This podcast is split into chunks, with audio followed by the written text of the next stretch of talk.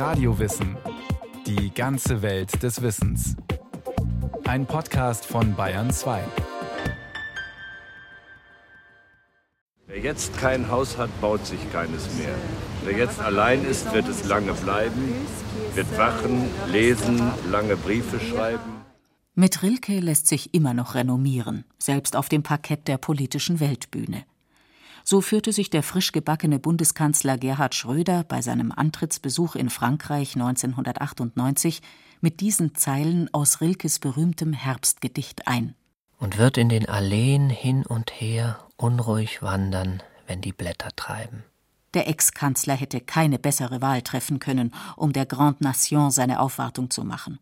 Rilke ist zugleich populär und anspruchsvoll, zugänglich und dunkel und noch dazu ungemein frankophil. Rainer Maria Rilke übersetzte französische Dichter ins Deutsche und schrieb sogar selbst Gedichte auf Französisch. In Paris entstand eines seiner wichtigsten Bücher, der Roman Die Aufzeichnungen des Malte Lauritz Brigge. Rilke war ein echter Europäer, aber auch ein rastloser Reisender, erzählt Winfried Eckel, Professor für Germanistik an der Universität Mainz.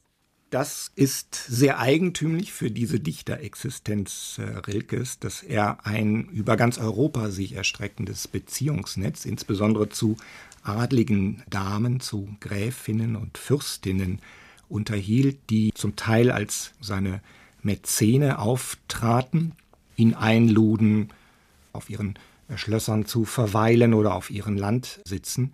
Das ist immer mit zu bedenken, wenn man davon spricht, dass Rilke so eine heimatlose Existenz gewesen ist, der ganz auf ein bürgerliches Zuhause verzichtet hat. Rilke war ein dichtender Unbürgerlicher mit exquisiten Manieren und kam vielleicht gerade deshalb bei der Aristokratie so gut an. Er lebte an über 100 Orten in zwölf verschiedenen Ländern. Zweimal reiste er mit seiner Freundin Lou Andreas Salome durch Russland und begeisterte sich für die Weite der Landschaft, Gott und die russische Seele. Und meine Seele ist ein Weib vor dir und ist wie der Naemi Schnur, wie Ruth. Sie geht bei Tag um deiner Garben Hauf wie eine Magd, die tiefe Dienste tut. Aber am Abend steigt sie in die Flut und badet sich und kleidet sich sehr gut und kommt und deckt zu deinen Füßen auf. In Afrika tat es ihm die Sphinx an, die auch in seinen Gedichten immer wieder auftaucht. Sein Paris-Aufenthalt löste bei ihm einen Schock aus. Die moderne Großstadterfahrung machte überhaupt erst einen modernen Dichter aus dem nah am Kitsch dichtenden Vielschreiber der Jugend.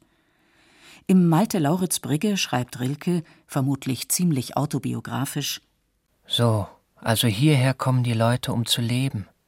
Ich würde eher meinen, es stürbe sich hier.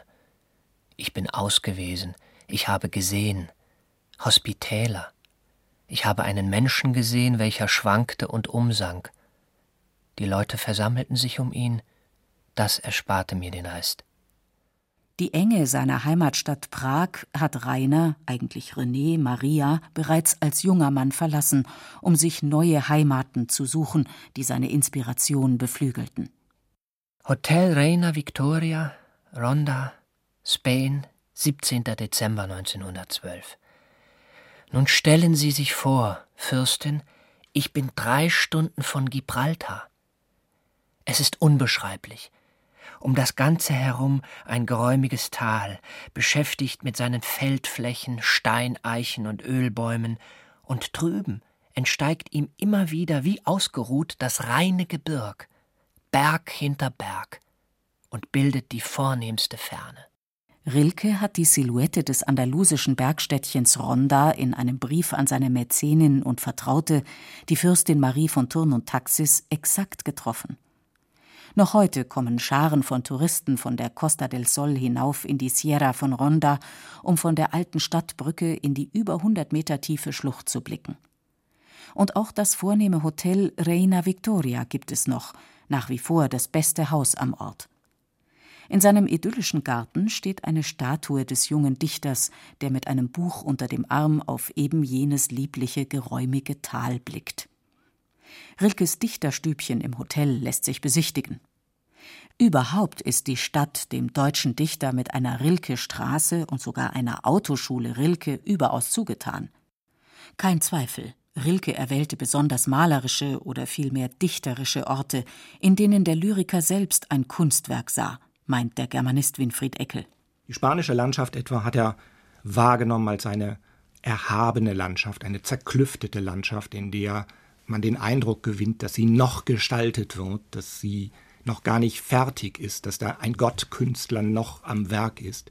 Und er hat in dieser Landschaft so etwas wie die materialisierte Sprache der Engel gesehen. Er hat von dort her so etwas wie einen Impuls bekommen für seine eigene Engeldichtung, die Elegien. Und man kann sagen, dass ohne diese spanische Landschaftserfahrung vermutlich auch das Elegienprojekt nicht das geworden wäre, was es geworden ist. Doch der Tote muss fort, und schweigend bringt ihn die ältere Klage bis an die Talschlucht, wo es schimmert im Mondschein, die Quelle der Freude. In Ehrfurcht nennt sie sie, sagt, bei den Menschen ist sie ein tragender Strom. Stehen am Fuß des Gebirgs, und da umarmt sie ihn, weinend. Einsam steigt er dahin in die Berge des Urleids, und nicht einmal sein Schritt klingt aus dem tonlosen Los. Zehnte Duineser Elegie. Die Entstehungsgeschichte jenes Werkes, das Rilke immer als sein komplexestes ansah, zeigt, wie sehr er vom richtigen Ort abhängig war. Er begann die Duineser Elegien in einer rauschhaften Nacht auf Schloss Duino in Italien, einem Landsitz der Fürstin von Thurn und Taxis, der im Ersten Weltkrieg zerstört wurde. Marie von Thurn und Taxis war eine jener Gönnerinnen, die Rilkes Kunst durch ihre Zuwendungen überhaupt erst ermöglichten. Ein Foto zeigt eine trutzige Burg hoch oben am Felsen, darunter brandet das Meer. Schon Dante soll hier verweilt haben. In der Abgeschiedenheit dieser dramatischen Landschaft ergriff Rilke die Inspiration, wie die Fürstin schreibt. Draußen blies eine heftige Bohrer, aber die Sonne schien. Das Meer leuchtete blau wie mit Silber übersponnen. Rilke stieg zu den Bastionen hinunter, die vom Meer aus nach Osten und Westen gelegen, durch einen schmalen Weg am Fuße des Schlosses verbunden waren. Die Felsen fallen dort steil, wohl an die 200 Fuß tief ins Meer herab. Rilke ging ganz in Gedanken versunken auf und ab. Da auf einmal, mitten in einem Grübeln, blieb er stehen. Denn es war ihm, als ob im Brausen des Sturmes eine Stimme ihm zugerufen hätte: Wer, wenn ich schrie, hörte mich denn aus der Engel Ordnung? Wer, wenn ich schrie, hörte mich denn aus der Engel Ordnung? Und gesetzt selbst, es nähme einer mich plötzlich ans Herz, ich verginge von seinem stärkeren Dasein. Denn das Schöne ist nichts als des schrecklichen Anfang, den wir noch gerade ertragen, und wir bewundern es so, weil es gelassen verschmäht, uns zu zerstören.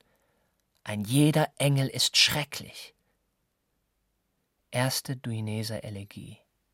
Rilke schleuderte ein Gedicht wie die Gesteinsbrocken der Sierra von Ronda oder der Berge von Duino gewissermaßen aus sich heraus. Seine Engel sind keine demütigen christlichen Geschöpfe, sondern gewalttätige Urkräfte. Nie fühlte sich Rilke antichristlicher als ausgerechnet im katholischen Südspanien. Rilke verstand sich als Gefäß, als eine Art Medium, aus dem die Sprache herausströmte, wenn die Inspiration nicht fehlte. Er kreierte einen Mythos um sich. Jene leidenschaftliche, emphatische, durch und durch klangvolle Sprache bescherte dem Dichter zahlreiche Verehrer und vor allem Verehrerinnen, obgleich er eher klein und mit seinen leicht vorstehenden Augen und dem hängenden Schnurrbart nicht eben schön war. So schrieb ihm etwa die Schauspielerin Elia Maria Neva einen dramatischen Brief. Rainer Maria, einmal liebte ich deine Seele fast so, wie man Gott liebt.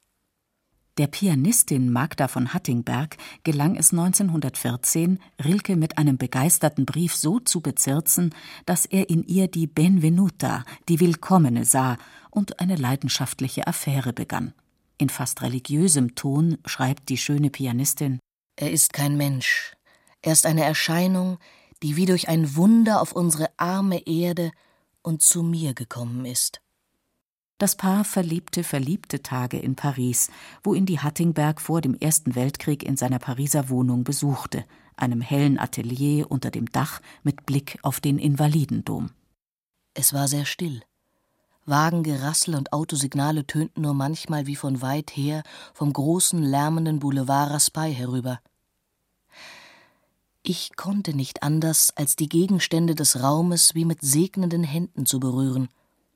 Das Tintenfass, die Mappe, das Arbeitspult, den Lehnstuhl, das kleine russische Christusbild aus dunklem Silber. Aber auch ihre segnenden Hände halfen nichts. Die Liebesbeziehung zu Magda von Hattingberg stand ebenso wenig unter einem günstigen Stern wie seine übrigen Frauengeschichten.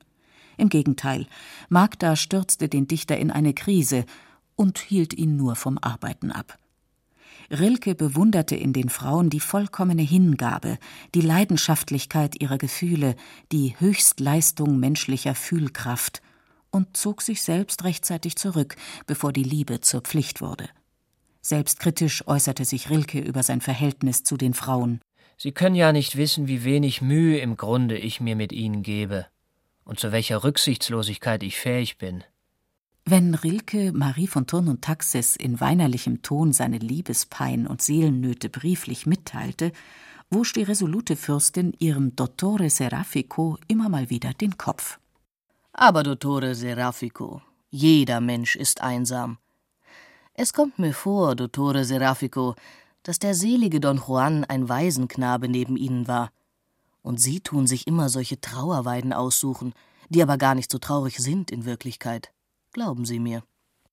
Der Einsame. Wie einer, der auf fremden Meeren fuhr, so bin ich bei den ewig Einheimischen.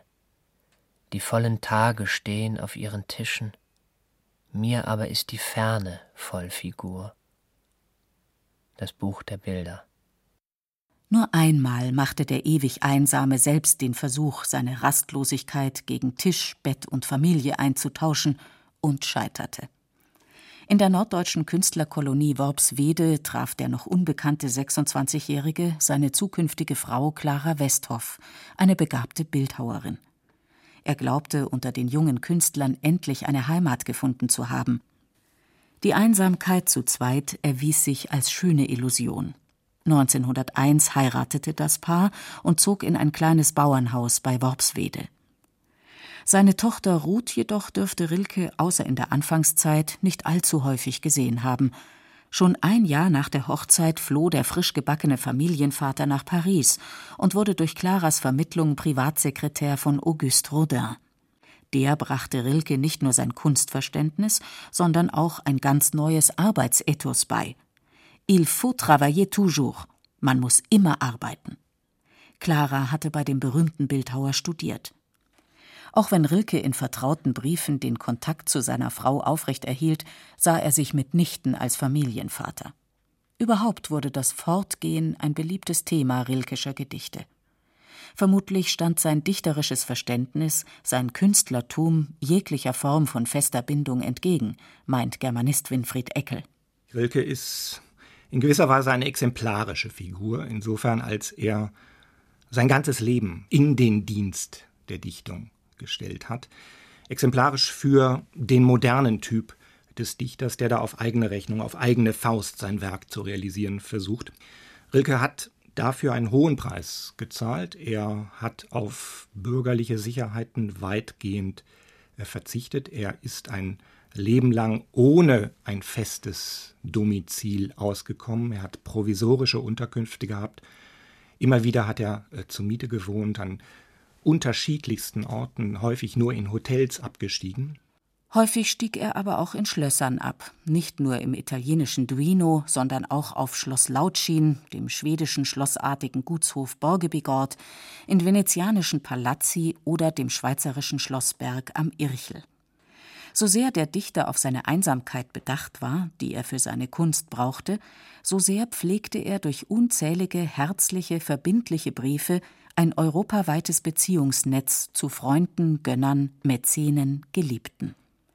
An Gertrud Ukama Knob schrieb er Ach, verehrte Freundin, die Un Unmengen Hilfe, die ich schon im Leben verbraucht habe, Ist solcher Aufwand erlaubt? Einige Menschen begleiteten ihn nur eine kurze Wegstrecke, andere ein Leben lang, besonders die Frauen. Zu seinen treuen Freundinnen gehörte die Halbrussin Lou Andreas Salome, die auch nach dem Ende ihrer stürmischen Liebesbeziehung bis zu Rilkes Tod eine enge Vertraute blieb. Ihre Russlandbegeisterung gab den Ausschlag für Rilkes lebenslanges Faible für das russische Volk und die russische Kultur. Das Verlegerehepaar Kippenberg verwaltete seine Finanzen und gewährte ihm eine kleine monatliche Rente. Die Fürstin von Turn und Taxis achtete nicht nur darauf, dass es mit Rilkes dichterischem Schaffen voranging, die Grande Dame besorgte auch Weihnachtsgeschenke für seine Tochter Ruth oder Ehefrau Clara. Dafür sah der Dichter in ihrer Abwesenheit auf Schloss Duino oder Lautschien nach dem Rechten. Beziehungen auf Distanz und nur dann, wenn dem Dichter danach zumute war. So sah Rilkes Ideal aus. München, zurzeit Wiedenmeierstraße 32, dritter Stock bei König, 2. Juli 1915. Mein lieber Aretin, bewundern Sie mich. Ich habe den stärksten Antrieben widerstanden, einmal zu Ihnen hinauszukommen. Trefflich ist's, dass diese neue Wohnung, wo mich fast niemand weiß und vermutet, für meine rabiate Einsamkeit ausgezeichnete Vorbedingungen mit sich bringt. Erstaunlicherweise fanden sich immer genügend adelige Gönner, so dass Rilke sein Leben ohne einen anderen Beruf als den des freischaffenden Dichters führen konnte. Wie sehr sich seine Freunde für Rilke einsetzten und um was für einen erlauchten Kreis es sich dabei handelte, zeigt sich, als Rilke im Ersten Weltkrieg eingezogen wurde. Bei einer Übung fällt der ungeübte Soldat in Ohnmacht. Das Militär bedeutete für den Dichter schon seit seinem Besuch der Kadettenschule in St. Pölten ein lebenslanges Trauma. Eine hektische Betriebsamkeit setzte ein, um Rilke als Soldat abzuziehen und ihm stattdessen einen Platz im Militärarchiv zu sichern. Philipp Freiherr von Schey-Rothschild, Ordonnanzoffizier eines österreichischen Generals, lässt seine Beziehungen ebenso für ihn spielen wie die ungarische Gräfin Sidi Norderny die ihren. Alexander von Thurn und Taxis schaltet sich ein und der Adjutant des Prinzen Ludwig Ferdinand von Bayern. Der wurde immer wieder im K&K Kriegsministerium vorstellig, bis Rilke am 4. Januar 1916 auf Veranlassung des Prinzen Ludwig Ferdinand von Bayern vom Dienst an der Waffe suspendiert und ins Archiv versetzt wurde. Dennoch bedeutete der Krieg für Rilke eine Tragödie. Im Gegensatz zu vielen patriotischen Hurraschreiern, auch unter deutschen Intellektuellen, ahnte der Dichter von Anfang an, wie grausam der Krieg war. Nur die ersten drei, vier Tage im August 1914 meinte ich einen monströsen Gott aufstehen zu sehen. Gleich darauf war es nur das Monstrum, aber es hatte Köpfe, es hatte Tatzen, es hatte einen alles verschlingenden Leib. Drei Monate später sah ich das Gespenst. Und jetzt, seit wie lange schon, ist's nur die böse Ausdünstung aus dem Menschensumpf. Rilke hatte wenig für deutsches Säbelrasseln übrig, zu sehr war er in der Welt zu Hause. Und das, obwohl ironischerweise sein schwärmerisches Prosagedicht über den Tod des Kornett Christoph Rilke im Ersten Weltkrieg zu einem Bestseller und als patriotischer Beitrag missverstanden wurde und mit verschlagenem Atem sammeln Hörner im Hof, sammeln, sammeln und bebende Trommeln. Aber die Fahne ist nicht dabei. Rufe Kornett, rasende Pferde, Gebete, Geschrei, Flüche, Kornett, Eisen an Eisen, Befehl und Signal, Stille, Kornett und noch einmal Kornett und heraus mit der brausenden Reiterei. Aber die Fahne ist nicht dabei. Doch Rilkes pazifistische Einstellung brachte den unpolitisch Weltabgewandten in die Nähe der Münchner Räterepublik. Nicht ohne Komik beschreibt Oskar Maria Graf die Begegnungen zwischen Rilke und den bayerischen Revolutionären. Denke ich an die Besuche der Münchner Revolutionäre bei ihm, so rückt jedes Mal etwas gleicher Zeit Komisches in meine Erinnerung. Schlicht, mit einer fast zärtlichen Interessiertheit bot er sich jedem. Diese scheinbar so rau realistischen Männer aber verwandelten sich in seiner Gegenwart im Nu. Unwillkürlich nahmen sie Rilkes Art an, ja, sie redeten sogar mit einem Male so wie er, was mitunter besonders lächerlich wirkte. Trotz vieler sozialer Kontakte in München lähmte den Dichter eine absolute Schreibhemmung. Erst in der Abgeschiedenheit der Schweizer Berge fand der Rastlose wenige Jahre vor seinem Tod tatsächlich so etwas wie Heimat.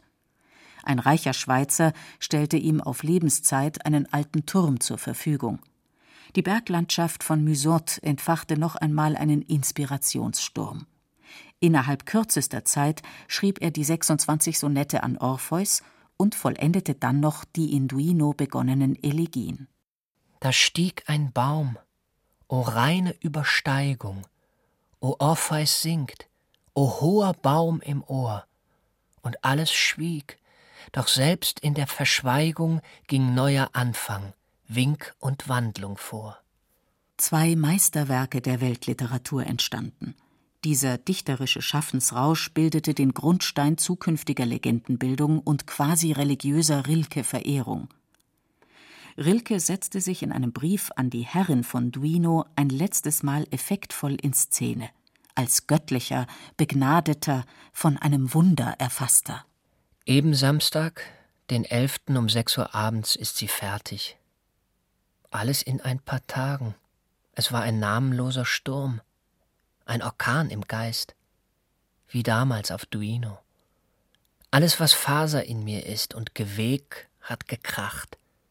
An Essen war nie zu denken. Gott weiß, wer mich genährt hat. Aber nun ist's. Ist. Ist. Amen.